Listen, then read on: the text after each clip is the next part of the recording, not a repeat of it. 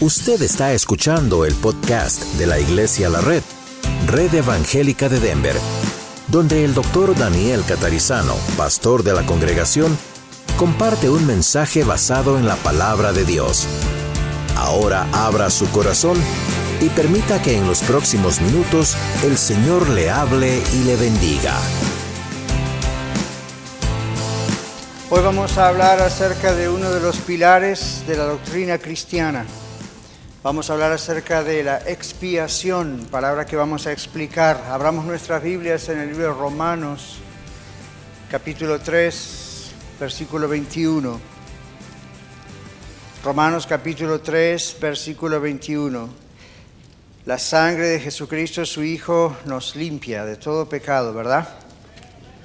Si no hubiese sido por el Señor Jesucristo, usted y yo no estábamos aquí, posiblemente ya estaríamos en el infierno, porque es muy probable que hubiésemos muerto antes en nuestros delitos y pecados y problemas. Mucha gente muere aún antes de tiempo, parece, por cuestiones de su propia mala vida, ¿verdad? Y Dios nos ha sacado de eso, a muchos de nosotros, gracias a Él. Y vamos a mirar hoy qué dice la Biblia, es lo único que importa, qué dice la Biblia acerca de esto que en teología llamamos la expiación, porque la Biblia menciona este término.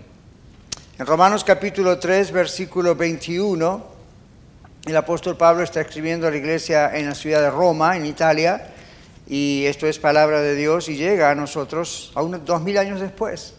Y esto es lo que dice el Señor. Pero ahora, aparte de la ley, se ha manifestado la justicia de Dios, testificada por la ley y por los profetas. La justicia de Dios por medio de la fe en Jesucristo para todos los que creen en Él.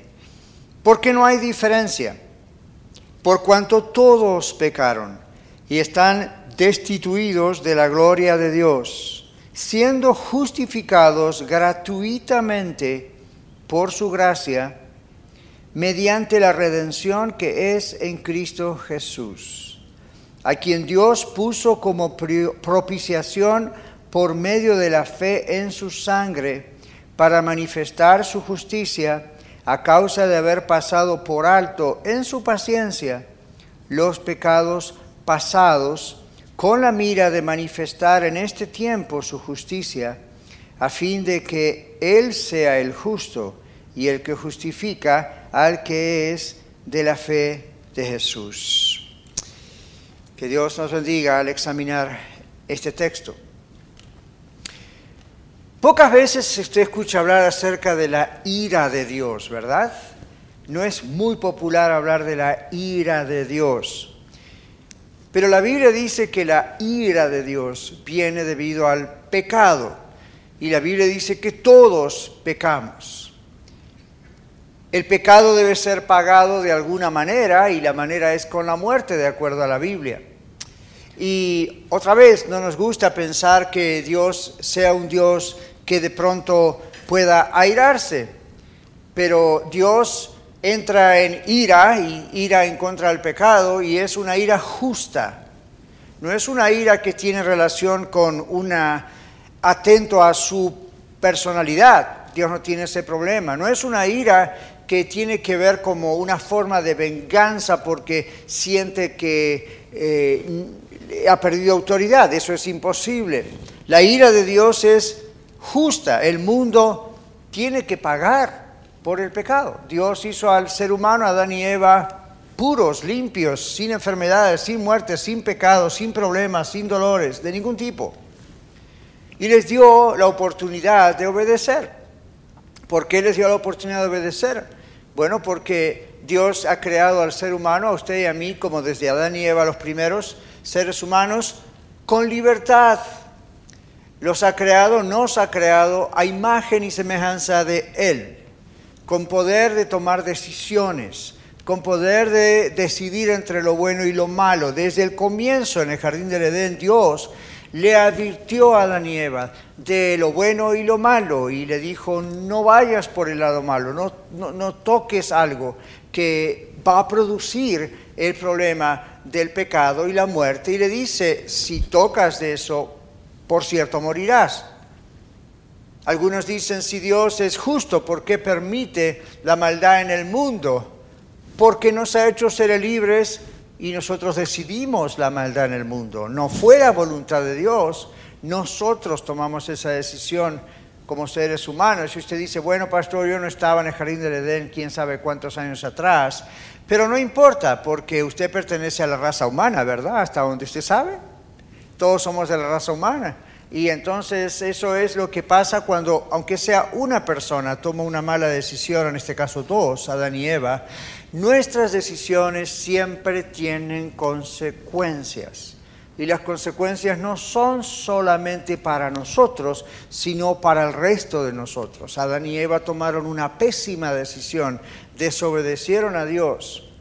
Y entonces eso pasó a nosotros. Y luego nosotros cuando nacimos, nacimos ya todos con una naturaleza pecaminosa, está en la raza humana y cuando fuimos creciendo, a medida que fuimos teniendo conciencia aún como niños, ¿verdad que decidimos nosotros hacer cosas inconvenientes? Todos los que tenemos niños o nietos sabemos que a veces no les hemos enseñado o condicionado psicológicamente para tomar una mala decisión. Los niños por naturaleza toman una mala decisión, ¿se dio cuenta?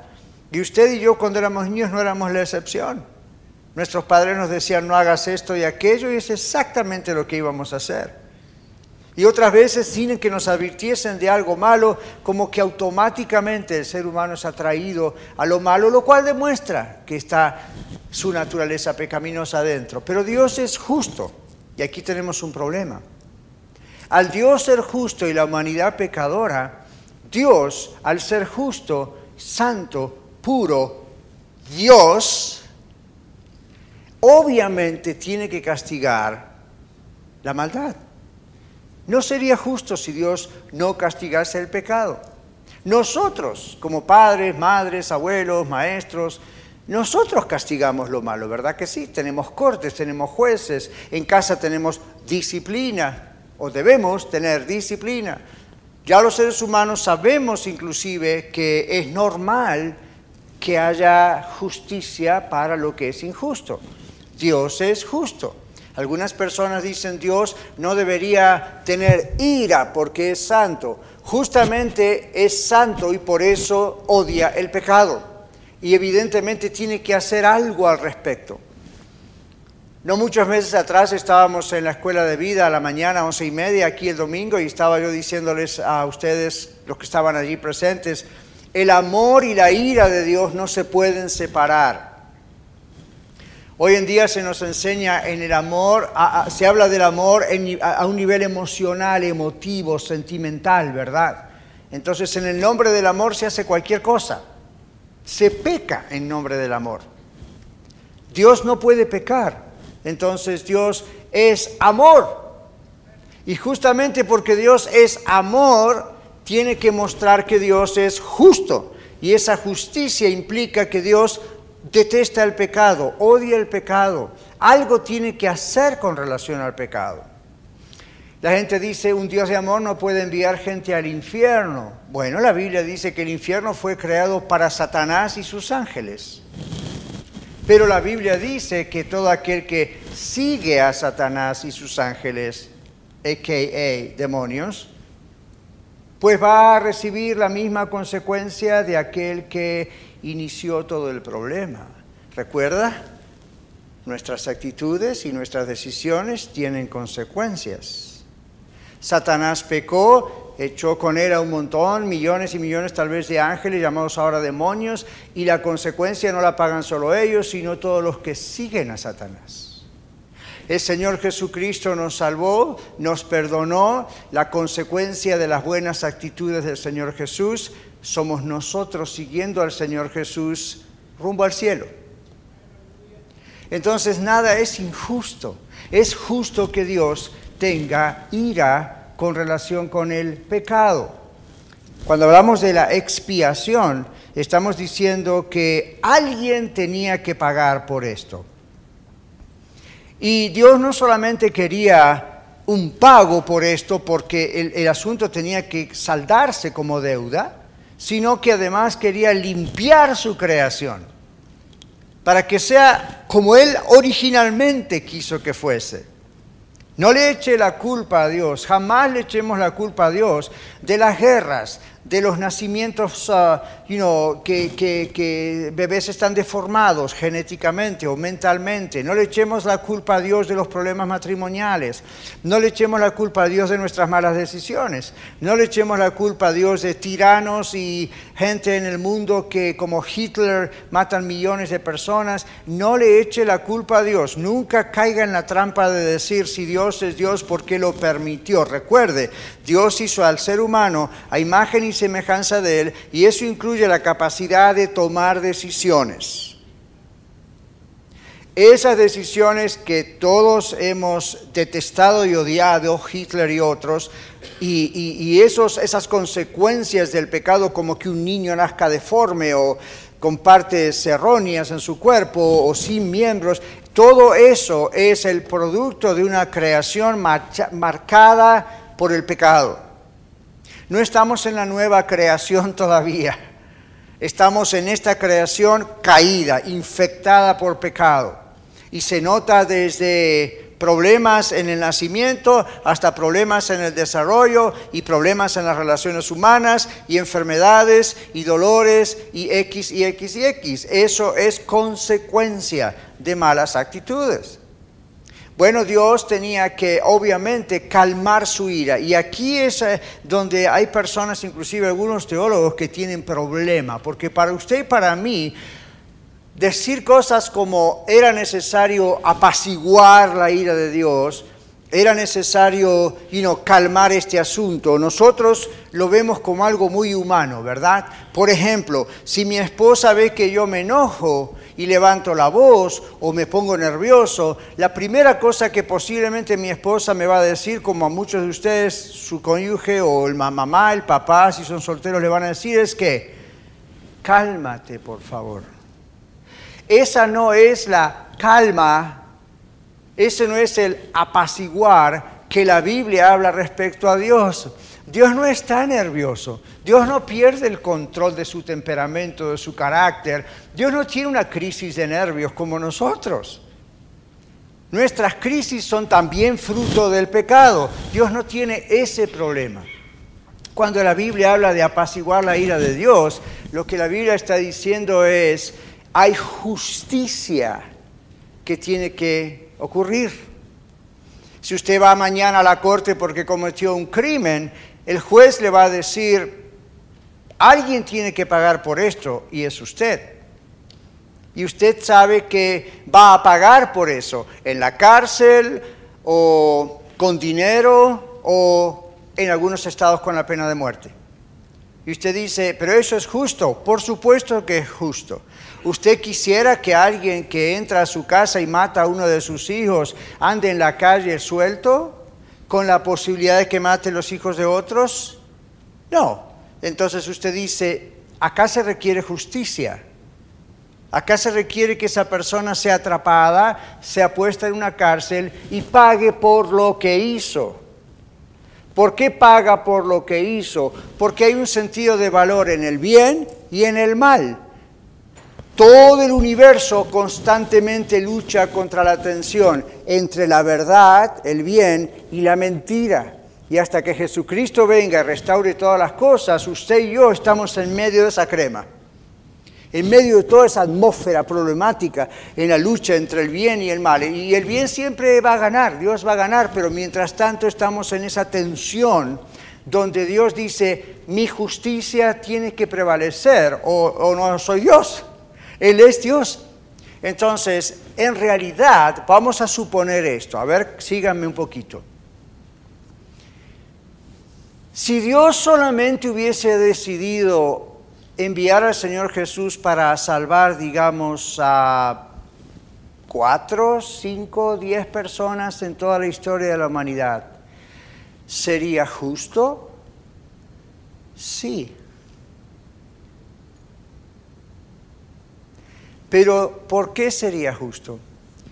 Porque Dios, si decide castigar y mandar al infierno a toda la humanidad, excepto a cuatro o cinco que Él decidiera por su soberanía, salvar, aún así sería justo, porque todos merecemos el infierno. Absolutamente todos pecamos. Que ninguno de ustedes ni yo digamos, soy suficientemente bueno para no merecer el infierno. Todos merecemos el castigo eterno. Pero Dios, cuando nos creó a usted y a mí, nos creó para alabanza de su gloria. Efesios capítulo 1, tres veces dice esto. Dios nos creó a imagen y semejanza de Él para que tengamos usted y yo una relación personal y de amistad con Dios. Entonces, aunque el ser humano, usted y yo, pecamos y estamos destituidos y separados de la gloria de Dios desde el jardín del Edén, desde que Adán y Eva pecaron, Dios nos amó tanto, tanto, tanto, tanto, tanto, tanto, pero tanto, tanto, tanto, tanto, que dijo, yo no quiero que se pierdan. Yo tengo que hacer algo por ellos, porque ellos no pueden hacer nada por sí mismos. Y usted dice, bueno, ¿por qué no, pastor? Ha habido gente muy buena en la historia de la humanidad y podríamos haberlos imitado, quizás portándonos bien, quizás preocupándonos por los pobres, dando de comer a los necesitados, visitando a los enfermos. Dios dice eso en su palabra ya, pero Dios nos dice que eso nos pone en una condición de buenos delante de Dios, porque la Biblia dice no hay bueno ni siquiera uno. Dice, no hay nadie, nadie que ni siquiera se incline a hacer el bien, por cuanto todos pecaron. Todos es todos. Y están echados, destituidos de la gloria de Dios. Y usted dice, ¿por qué? Porque Dios no tiene concesiones como usted y yo, ¿verdad? Los seres humanos en general, tal vez usted no haga lo que yo voy a decir ahora, pero los seres humanos en general tendemos a movernos con licencias y concesiones. ¿Se dio cuenta? Usted va y le hace un daño a alguien y le dice, bueno, pero a ver, ¿cuánto quieres? O usted dice, bueno, pero quizá, perdóneme, usted sabe, todos cometemos errores, ¿qué le puedo dar por debajo de la mesa? ¿Qué favor le puedo hacer para apaciguar su ira?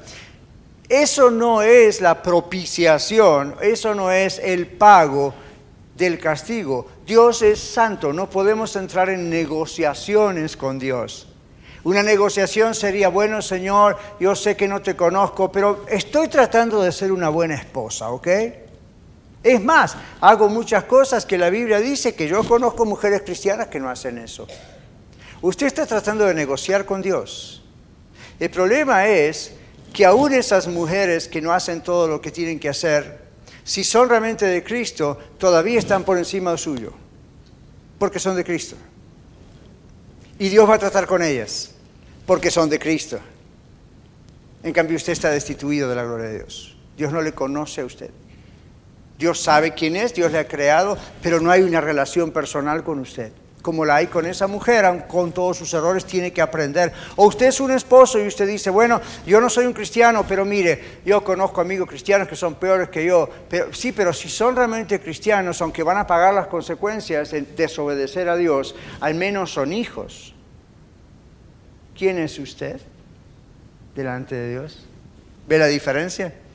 No hay negociaciones con Dios. Dios es justo. Dios tiene que castigar el pecado.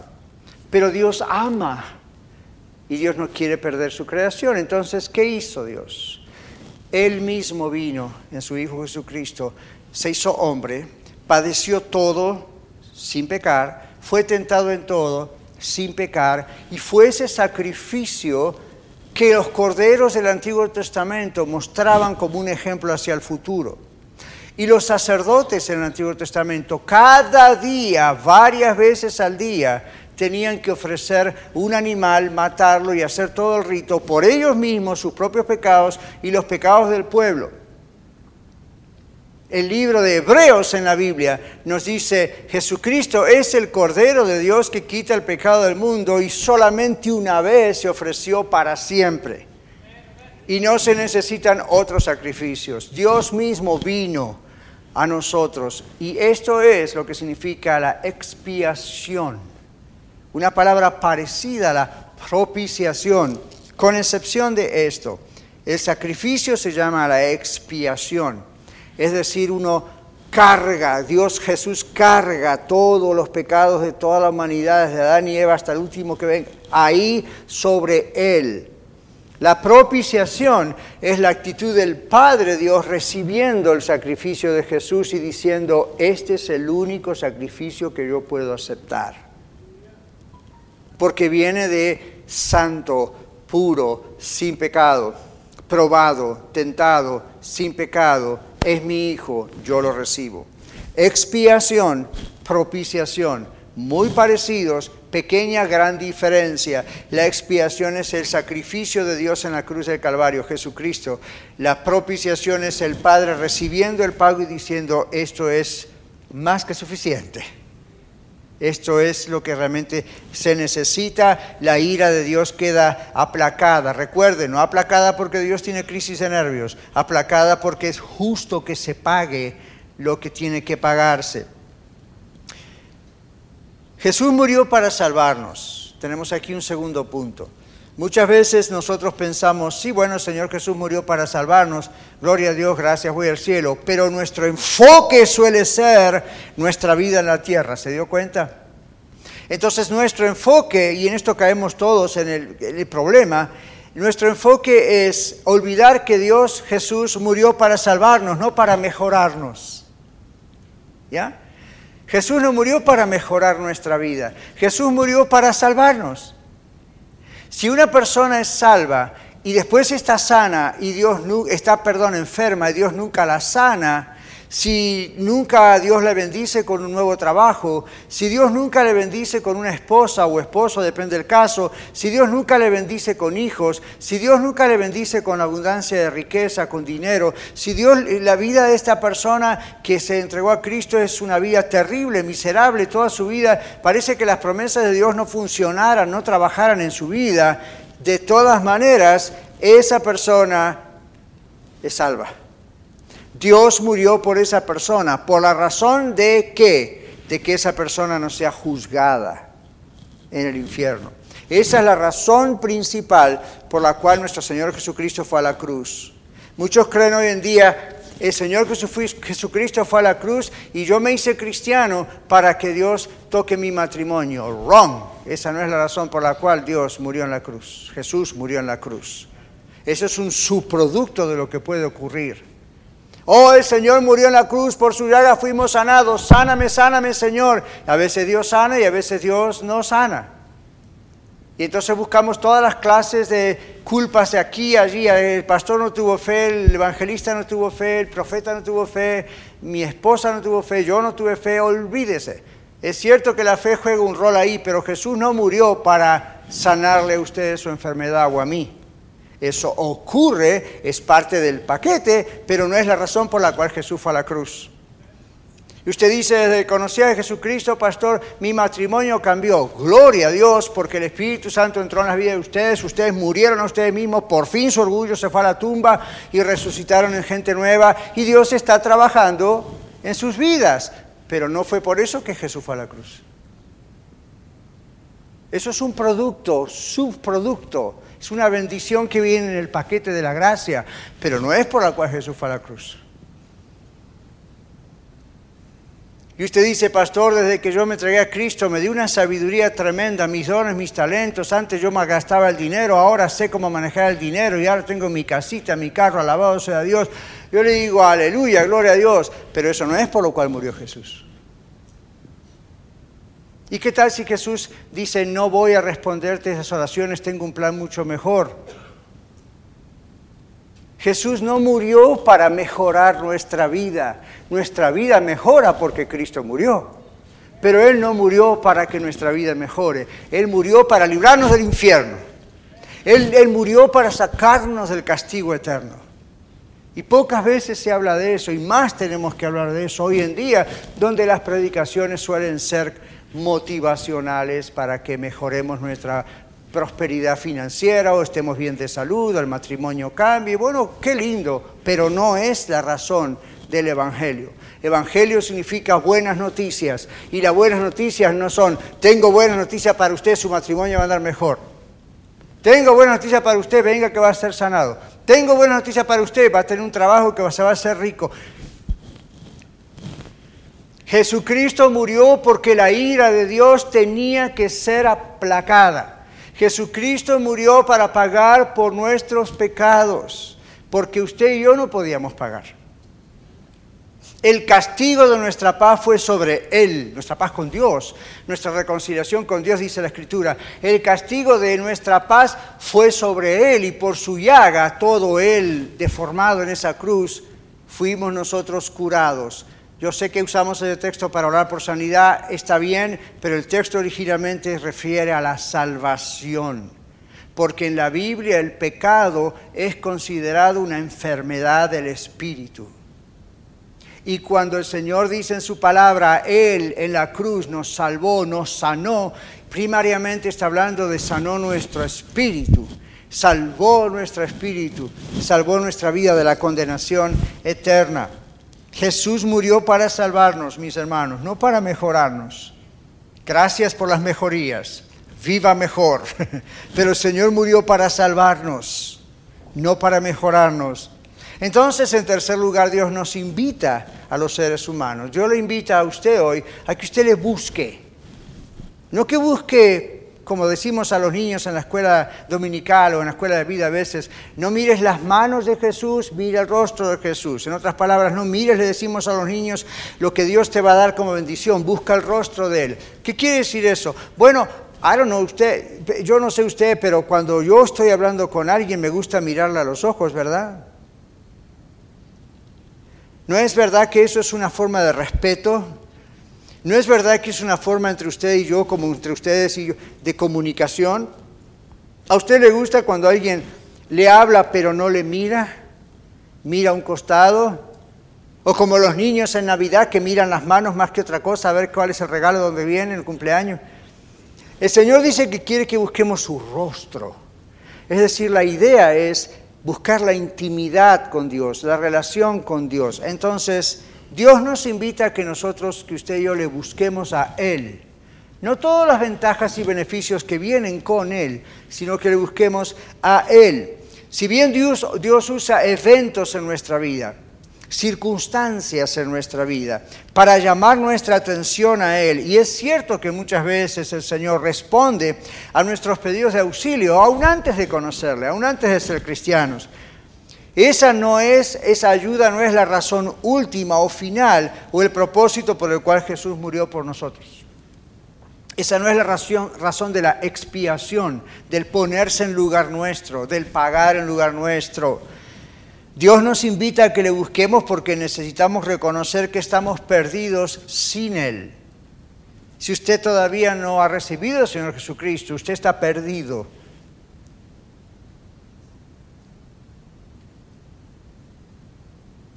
Si usted sale de este lugar sin haber recibido al Señor Jesucristo de corazón, comprendiendo lo que está haciendo, respondiendo a la invitación de Dios, y usted muere, usted está perdido.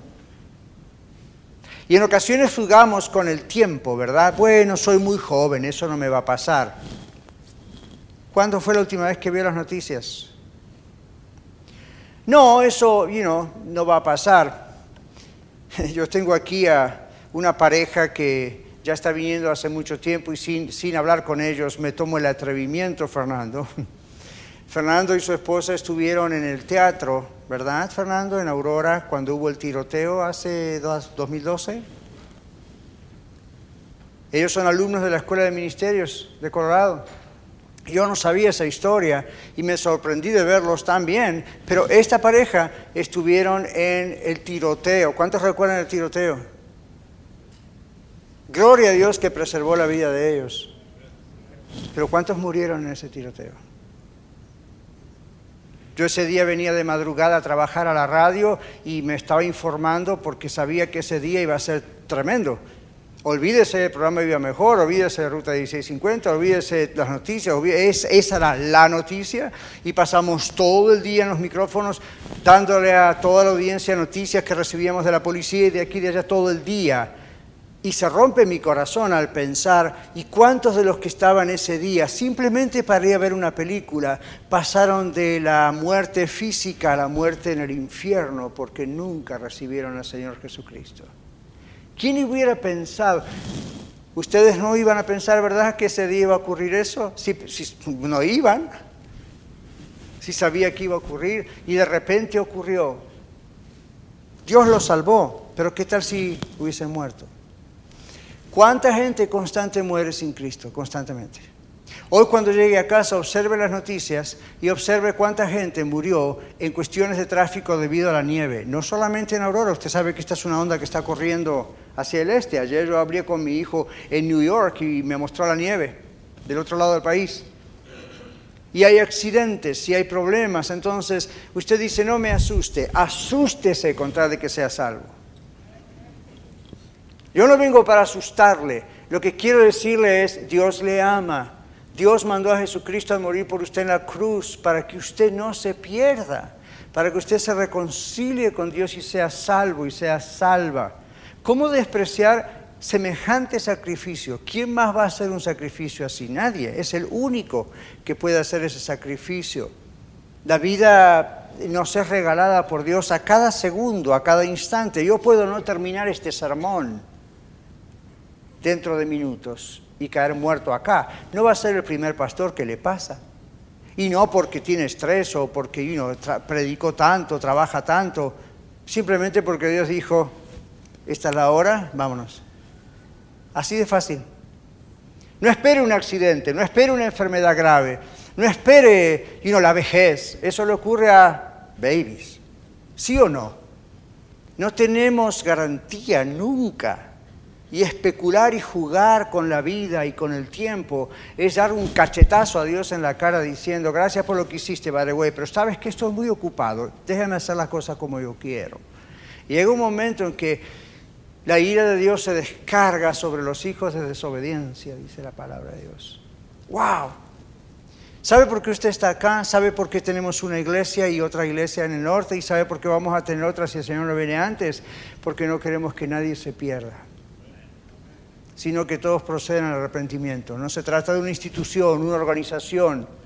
Todos ustedes y yo podemos hoy estar haciendo otra cosa. Yo podría tener varias otras profesiones, pero estoy aquí porque Dios nos ha llamado.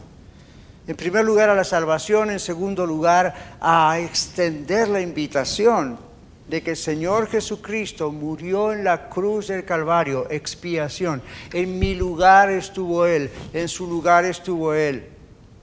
Él sufrió el castigo para que usted y yo tengamos paz con Dios y la ira de Dios no venga sobre nosotros en la eternidad. La razón por la cual Él murió es para librarnos de la ira de Dios. El Señor Jesucristo predicó constantemente acerca de este mensaje de la ira. En Mateo capítulo 25, el Señor nos muestra una forma muy gráfica acerca de lo que es la ira de Dios. Mateo 25, ya casi al finalizar el primer evangelio, Mateo, Marcos, Lucas y Juan, el primero, Mateo, en el capítulo 25, versículo 3, está, eh, dije capítulo, versículo 31, perdón. Tengo aquí mal mis notas, 31 al 46 en muchas de sus, uh, muchas versiones de su Biblia dice el juicio de las naciones. Cuando el Hijo del Hombre, hablando de él Jesús, venga en su gloria, segunda venida de Cristo, y todos los santos ángeles con él, se imagina el espectáculo, ¿verdad? Entonces se sentará en su trono de gloria y serán reunidas delante de él todas las naciones y apartará los unos de los otros. Apartará los unos de los otros, como aparte el pastor las ovejas y los cabritos, y pondrá las ovejas a su derecha y los cabritos a su izquierda. Entonces el rey, Jesús, R con mayúscula, dirá a los de su derecha, venid benditos de mi Padre, heredad del reino, preparado para vosotros desde la fundación del mundo. Jesús lo tenía planeado antes de crear el mundo. Verso 35. Porque tuve hambre y me disteis de comer, tuve sed y me disteis de beber, fui extranjero o forastero y me recogisteis, estuve desnudo y me cubristeis, enfermo y me visitasteis, en la cárcel y vinisteis a mí. Entonces los justos le responderán diciendo, Señor, ¿cuándo te vimos hambriento y te sustentamos? O sediento y te dimos de beber. ¿Y cuándo te vimos extranjero o forastero y te recogimos? O desnudo y te cubrimos. ¿O cuándo te vimos enfermo o en la cárcel y vinimos a ti? Y respondiendo el rey les dirá, de cierto os digo que en cuanto lo hicisteis a uno de estos mis hermanos más pequeños, a mí lo hicisteis. Esto no es la salvación por obras. Esto es lo que ocurre cuando uno ha venido a Cristo. Verso 41, entonces dirá también a los de la izquierda, apartados de mí, malditos, al fuego eterno preparado para el diablo y sus ángeles, porque tuve hambre y no me disteis de comer, tuve sed y no me disteis de beber, fui forastero y no me recogisteis, estuve desnudo y no me cubristeis, enfermo y en la cárcel y no me visitasteis. Entonces también ellos le responderán diciendo, Señor, ¿cuándo te vimos hambriento, sediento, forastero, desnudo, enfermo o en la cárcel y no te servimos? ¿Notó la arrogancia? ¿Y no te servimos? Verso 45, entonces le responderá diciendo, de cierto os digo que en cuanto no lo hicisteis a uno de estos más pequeños, tampoco a mí lo hicisteis. E irán estos al castigo eterno y los justos a la vida eterna. No es la salvación por obras. Está hablando claramente acerca del amor Jesús viene hablando acerca del amor no como sentimientos y emociones sino matrimoniales o de amistad o de hijos o de iglesia. Está hablando acerca de ese contexto de que si no amamos, el amor de Dios no está en nosotros porque Dios es amor. Y está hablando del amor genuino de Dios, no el amor simplemente de relaciones humanas. El amor de Dios expresado en estas relaciones. Mi pregunta, que es la pregunta de Dios, que es la pregunta que yo me he hecho hace años atrás, ¿En cuál de los dos grupos voy a estar cuando eso ocurra? Esa es la pregunta para usted hoy. ¿En cuál de los dos grupos? No en cuál quiero estar, en cuál de los grupos voy a estar. La salvación no depende de mis sentimientos o de mi deseo. La salvación depende de mi arrepentimiento y del creer que Jesucristo cargó con mis pecados en la cruz y me limpió con su sangre y yo le seguí a Él. No depende de I wish o deseo o me encantaría. Es, hay una decisión que hacer hoy. ¿En cuál de los grupos estará usted? Otro texto habla de dos mujeres moliendo en un molino. Y dice el Señor, la una será tomada, la otra será dejada. ¿Cuál de las dos va a ser usted? Es la pregunta. Arrepiéntase de sus pecados. Decida dejar su pecado Déjelo de una vez por todas. Reciba el regalo de la salvación en Cristo. Reciba la expiación. El sacrificio, el sustituto fue Él por usted. Crea que Jesús murió por usted. Crea que resucitó al tercer día. Crea que si usted tiene fe en lo que Él hizo, Dios ha cargado y pagado por sus pecados. Jesús ha pagado en su sacrificio y crea lo que Él hizo, no solo intelectualmente, créalo al punto de darle su vida. Hay gente que cree, como los demonios, creen y tiemblan, dice la Biblia. Vaya a decirle al diablo que no hay Dios. Vaya a decir a los demonios que Dios no existe. Son más creyentes que cualquiera. La Biblia dice, ¿crees que Dios es uno? Bien haces. Los demonios también creen y tiemblan. Hasta le tienen miedo. No pueden ser salvos, pero nunca dudan de la existencia de Dios. ¿Usted cree que el diablo se ríe de los cristianos? Yo le digo de quién se ríe el diablo, de los ateos. ¿Sabe quiénes son los ateos? En griego, los que no creen en Dios. El diablo se mata de la risa con ellos, esos son los aliados de él. Se burla de los ateos. Porque él mismo cree en Dios, él ha visto a Dios cara a cara, él sabe quién es Dios, él sufrirá eternamente en el infierno debido a que Dios le ha sacado del cielo. El diablo no se burla de nosotros. El diablo mira en nosotros a Cristo y tiembla. No por nosotros, por Cristo. Pero el diablo mira a un ateo y no tiembla. Dice, este es de los míos. Lo convencí de que Dios no existe. Y es tan tonto que cree que Dios no existe. En la Biblia hay un texto que dice, dice el necio de su corazón, no hay Dios. ¿Quién es el necio ahí? Es que le falta inteligencia, el tonto, porque hasta su cuerpo, hasta su creación, la creación de Dios, dice que hay Dios, que existe Dios.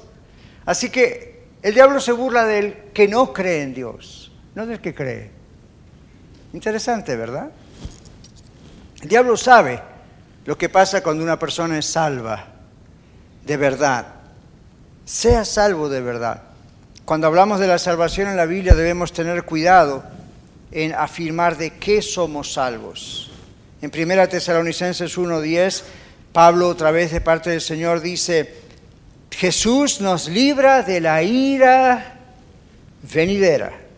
Jesús en Mateo habla de la ira futura, del juicio futuro. Pablo el apóstol dice, hay una ira venidera. Usted dice, pero pastor, Jesús murió en la cruz, satisfizo la ira de Dios. Sí, satisfizo la ira de Dios porque si no todo el mundo moría. Entonces todo aquel que deposita su confianza en Jesucristo, cree lo que Jesucristo hizo en la cruz, es salvo. ¿Es salvo usted? Yo soy salvo. Acá tenemos mucha gente salva, otros no.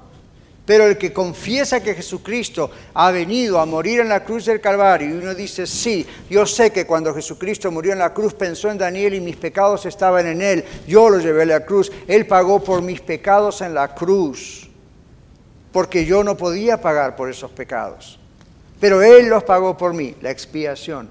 Y Dios recibió el pago, la propiciación. Y un día yo me arrepentí de mis pecados porque reconocí que todos somos pecadores, pero dije, voy a tener que dejar esta vida de pecado. Y la dejé. Entonces dije, Señor Jesús, yo te recibo. Tú eres mi Salvador. Yo me entrego a ti. A partir de hoy, tú eres mi único y suficiente Salvador. Lo que tú hiciste fue suficiente. No le puedo yo agregar nada, no le puedo yo quitar nada, no le puedo yo modificar nada. Lo que tú hiciste fue suficiente. Jesús dijo, all right, ok, véngase conmigo. Sello del Espíritu Santo. Usted ahora es un hijo mío. Bienvenido a la familia de Dios. Y wow, mi vida empezó a cambiar por una decisión.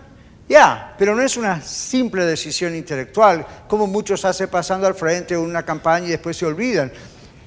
El testimonio de que ocurrió es que la vida sigue cambiando, que se anhela y se desea estar en la presencia de Dios, no solo en la eternidad, sino acá. Usted dice, pastor, ¿cómo usted sabe que es salvo? Por las evidencias, no por la teología, no por todo lo que he estudiado y sigo estudiando y estudiaré. Es la evidencia en mi vida, yo lo veo. Y el deseo de estar con Él, y el deseo de orar, y el deseo de estudiar su palabra, y el deseo de estar con la iglesia, y el deseo de la casa de Dios, y el deseo de ser un esposo como debo ser, y el deseo de cumplir con las leyes del país donde estoy. Duro, ¿verdad? Esa parte. El mes que viene hay que hacer la declaración de taxas. Yo soy un hijo de Dios. Y aunque uno diga, ven, al mismo tiempo digo, ok Dios, esto, esto es justo. Yo, yo, yo lo voy a hacer y lo hago todos los años. ¿Por qué? Es un hijo de Dios. Le guste o no le guste, lo que se haga aquí es un hijo de Dios y Dios dice que debemos obedecer al gobierno. Si mañana el gobierno dice que hay que hacer algo que está en contra de la palabra de Dios, pues ahí se paró. Pero mientras no ocurra eso, hay que hacerlo. Entonces, hay pruebas de que usted es salvo, hay pruebas de que somos salvos en nuestras vidas cambiadas. La iglesia no le va a cambiar, yo no le voy a cambiar como pastor, un psicólogo, un clínico, nadie, un consejero como yo, nadie nos puede cambiar Esto es algo que viene de adentro, cuando el Espíritu Santo entra en nosotros. Bueno, algunas advertencias sobre el juicio, les leo rápidamente. Eh, Jesucristo en Mateo 5:22, para los que están apuntando, Jesús dijo, pero yo les digo que todo aquel que esté enojado con su hermano será culpable ante la corte. ¿Qué corte? ¿El juez de Jerusalén? ¿El alcalde de Samaria? ¿De qué hablaba Jesús? Del juicio. En Primera Juan dice, el que no ama a su hermano, a quien ha visto, hermano no se refiere al hermano carnal, se refiere al esposo, a la esposa, a los hijos, el padre, el pastor, los miembros de la iglesia, sus todos. El que no ama a otro ser humano dice, no conoce a Dios porque Dios es amor. Si usted tiene a Dios realmente en Cristo, ama. No puede no amar. Se enoja, las cosas a veces hay que arreglarlas, pero, pero no pierde el amor, porque no pierde a Dios. Dios es amor, Dios está ahí. El amor no es Dios, pero Dios es amor. Y ahí está. Y su presencia está. Y tengo problemas para amar a otros cuando mi yo crece, crece, crece, crece. Pero cuando muero a mi yo, recuerden lo que estamos diciendo siempre. Cuando yo muero a mi yo, los muertos no reaccionan. Cuando reacciono es porque no estoy muerto. Espiritualmente hablando en el sentido de mi yo. Estoy vivo en el Señor.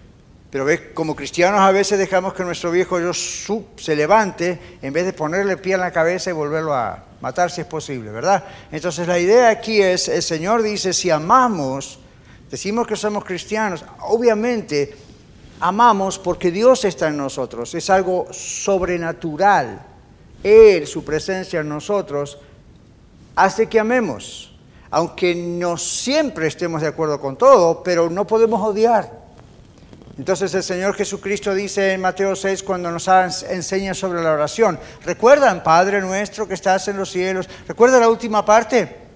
A que no se acuerda, porque es la parte que nunca queremos recordar, pero está en ese famoso Padre nuestro. Porque si no perdonáis a los hombres sus ofensas, tampoco perdonará Dios vuestro Padre vuestras ofensas. Está en la Biblia, yo no lo escribí, está en la Biblia. Yo solo le paso el mensaje. Está en la Biblia. Entonces, otro texto en la Biblia dice, si digo que amo a Dios y odio a mi hermano, ¿cómo puedo decir que amo a Dios a quien nunca he visto y no poder amar a mi hermano a quien veo todo el tiempo, a otro ser humano?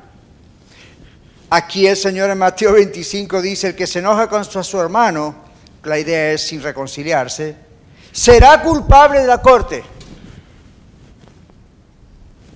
Luego dice en Mateo 12:36 el Señor Jesús, y yo les digo que toda palabra vana que hablen los hombres, darán cuenta de ella en el día del juicio. ¿Recuerdan en los diez mandamientos? ¿Recuerdan aquel mandamiento que dice, no darás contra tu prójimo falso testimonio? Vamos a ponerlo en versión moderna. No hablarás contra tu prójimo chismes. No hablarás contra tu prójimo a sus espaldas, criticándole, diciendo esto y lo otro. No, la Biblia dice eso. Y el Señor Jesús lo pone acá en estas otras palabras. Toda palabra vana, chismes, críticas destructivas, you críticas a espaldas que no me atrevo a decirlo de frente, you bla, bla, bla. Todo eso dice la Biblia, dice la Biblia. Yo no escribiría esto, pero no lo escribí yo, lo escribió el Señor. Dice, y yo digo que yo no diría esto porque yo también he caído en esto. Entonces mejor no escribirlo y no pasó nada. Pero aquí está. Y yo me he tenido que arrepentir de esto, el Señor lo sabe. Varias veces en mi vida he tenido que decir, Señor, ¿por qué hablé lo que no tenía que decir? ¿Por qué escuché? Y usted dice, ah, pero usted no escucha. Si usted escucha y continúa escuchando, usted es cómplice y participa como si usted hubiese hablado mal. Entonces aquí dice, toda palabra vana de que hablan los hombres van a dar cuenta en el día del juicio. Esto significa que un día usted y yo vamos a estar delante de Dios y Dios, que tiene una memoria como nadie tiene, se va a acordar de ciertas cosas que usted y yo dijimos, a menos que le hayamos pedido perdón, y hayamos parado de hacerlo, se va a acordar de cosas y usted va a decir, ¿cuándo yo le dije eso? Oh, ¿quieres que te haga acordar? Dios es justo, Dios, Dios no puede decir, hago de cuenta que no vi nada. Y usted dice, pero pastor, hay otro texto en la Biblia que dice que Dios tira a lo profundo de la mar nuestros pecados y nunca se acuerda más de ellos. Y es. Estamos hablando desde el Antiguo Testamento de la misericordia y la gracia de Dios. Al poner todos nuestros pecados en la cruz de Jesucristo y no culparnos por nuestros pecados. Pero la Biblia dice que un día usted y yo, aún como cristianos, estaremos frente al tribunal de Dios y cada cosa que nosotros hicimos, dijimos, hicimos o no hicimos, aquí en la tierra va a ser analizada delante de Dios. ¡Wow! Ahora, el juicio del cual estamos hablando en este mensaje, que el Señor Jesucristo vino a pagar, no es ese. Estamos hablando acerca del juicio para la eternidad con Él en el cielo o para la eternidad con Satanás en el infierno. Usted escoge la compañía que desea tener. Mateo capítulo 12, versículo 41, Jesús dijo, los hombres de Nínive, muchos de ustedes recuerdan la historia, los hombres de Nínive se levantarán con esta generación en el juicio y la condenarán porque ellos se arrepintieron con la predicación de Jonás, ¿recuerdan? Y miren, algo más grande de Jonás está aquí, el mismo hablando del Señor. Entonces, la teología de Jesús era una predicación o teología de crisis. Viene un juicio pronto. Por lo tanto, el logro supremo, maravilloso de Cristo en la cruz es que el Señor aplacó el juicio, la ira de Dios. Entonces eso hubiese destruido el juicio, la ira de Dios, hubiese destruido nuestra vida eternamente si no hubiese sido, escuche esto, por la expiación. La sangre de Jesucristo nos cubrió. Se trata de la esencia de la salvación. Estamos cubiertos con la sangre de Jesús cuando somos salvos, desde que somos salvos. Claro, después hay disciplina cuando nos portamos mal, pero estamos cubiertos por el Señor, somos redimidos del supremo peligro al que se expone todo ser humano, el infierno. Yo sé, no es popular, ¿verdad? Pero aquí no estamos para hacer un concurso de popularidad, sino para presentar la palabra de Dios. No de una manera legalista para decir se van todos al infierno. Estamos diciendo, está ese riesgo. Y Jesucristo vino para salvarnos de ese riesgo. Nunca se preguntó por qué le llamamos al Señor Jesús el Salvador. ¿Se dio cuenta que no le llamamos el consejero, aunque dice la Biblia que es consejero, príncipe de paz? ¿Se dio cuenta que le llamamos el Salvador?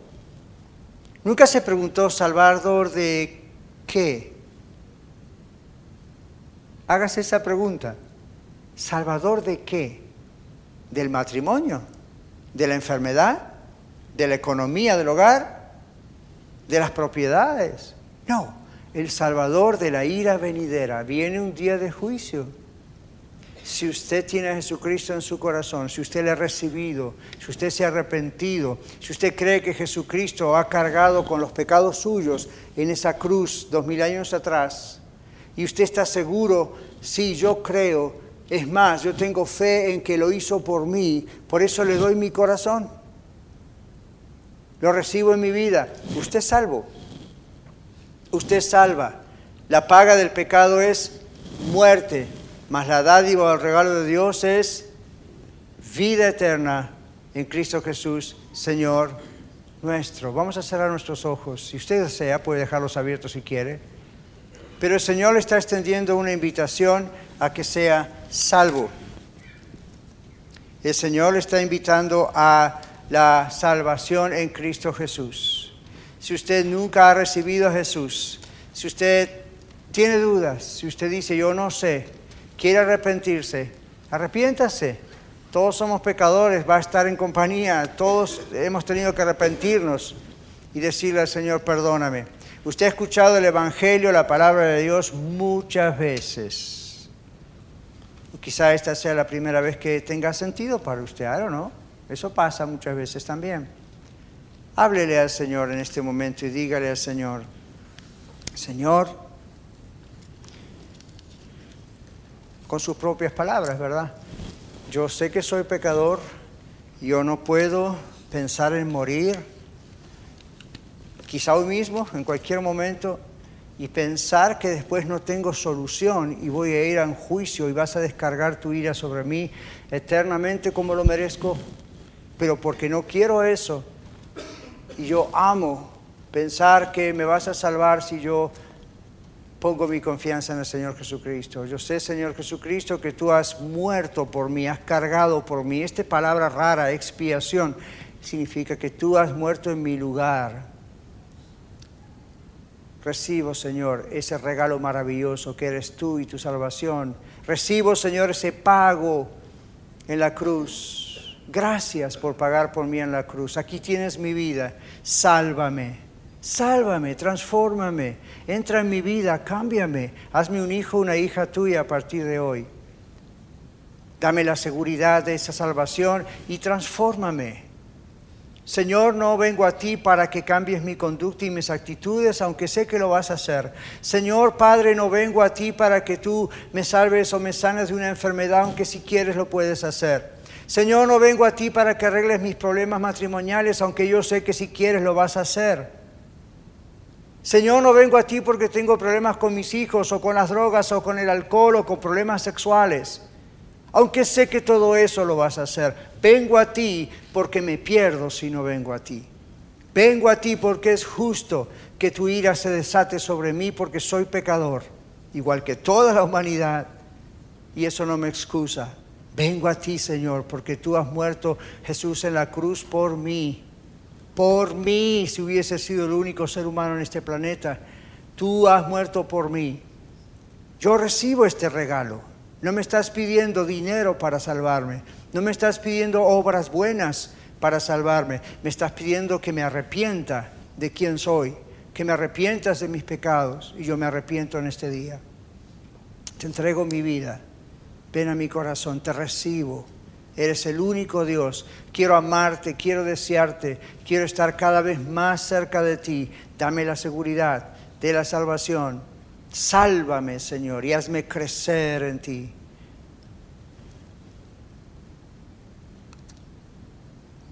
Me acaban de decir que, miren qué real es este mensaje. Nuestra hermana Andy partió a la presencia del Señor hace menos de una hora. Nos duele, pero sabemos con quién está. Y no lo digo para traer consuelo, aunque nos consuela. Lo digo porque dos semanas atrás mi esposa y yo estuvimos hablando con ella cuando todavía podía hablar. ¿Cuántos recuerdan? Yo les conté. Y todavía podía hablar. Y me dijo, pastor, yo estoy segura. Le digo, Andy, ¿Usted está segura? Porque Dios la puede sanar en este momento. Pastor, yo sé que Dios me puede sanar y yo también.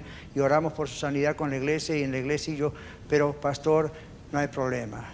Es más, mire, cuando yo me muera, quiero que mi funeral sea así. A, B, C y D.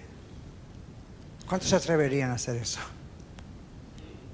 Cuando yo me muera, pastor, quiero que hagan esto. Y no hagan esto otro, no hace falta pero sí quiero que hablen esto y quiero que digan esto y que todo sea calmo y tranquilo, porque yo voy a estar con el Señor, pastor. Días atrás la fuimos a ver con mi esposa ahora a su casa y otros fueron a verla también y ya no podía hablar, pero podía entender y escuchar. Oramos con ella, nos tomó de la mano, total paz. Usted podía ver que ahí había total paz. No había miedo a la muerte, no había miedo al juicio ella hizo sus arreglos con el Señor. Ya no pudimos verla ayer o antes de ayer porque estaba inconsciente, solamente estábamos esperando esta noticia.